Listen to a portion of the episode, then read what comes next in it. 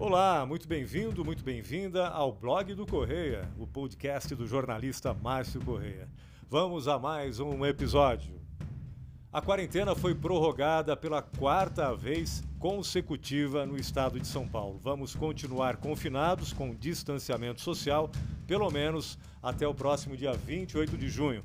O anúncio dessa prorrogação, dessa nova prorrogação, foi feito nesta quarta-feira, dia 10, durante a entrevista coletiva do governador de toda a sua equipe técnica, ah, lá no Palácio dos Bandeirantes, na capital paulista.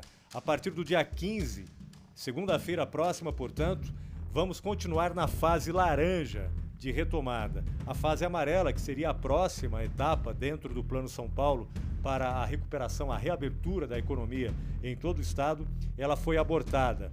E essa fase ela previa uma maior flexibilização, mas ela não será implantada agora como estava previsto a partir do próximo dia 15. Isso porque houve uma explosão de casos de Covid-19, principalmente no interior paulista. Hoje o estado de São Paulo está com 9.862 mortes provocadas pela Covid-19 e com 156.316 casos confirmados de Covid-19. Na capital e região metropolitana, os números se estabilizaram. Por isso, a capital e a região metropolitana, elas progrediram da fase vermelha para a fase laranja, em que nós já estávamos, né? nós aqui da região do Vale, do Litoral e também da Serra da Mantiqueira. O Plano São Paulo prevê cinco fases de retomada, elas são definidas por cores, né? vermelha, laranja, amarela, verde e azul, e em cada etapa vencida a flexibilização torna-se um pouco maior.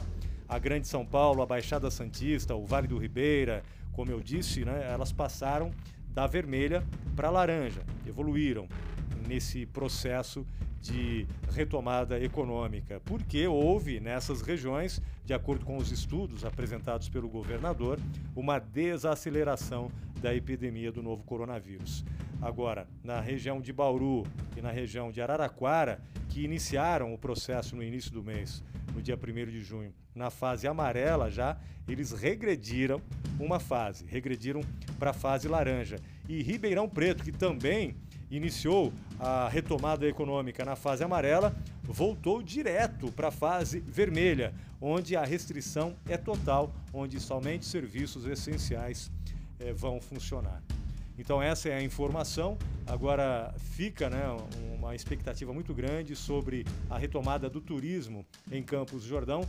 Essa notícia de que a quarentena foi prorrogada sem uh, avanço de fases foi um balde de água fria no empresariado local aqui de Campos do Jordão, porque a expectativa era de que a partir da reabertura dos restaurantes e bares e também de parques, etc., restaurantes e bares, né, com reabertura prevista já para a fase amarela, que seria a próxima, é, é, acreditava-se que os turistas voltariam para Campos do Jordão e os ganhos, né, ou pelo menos a recuperação econômica da cidade já começasse a ser um pouco mais desenhada.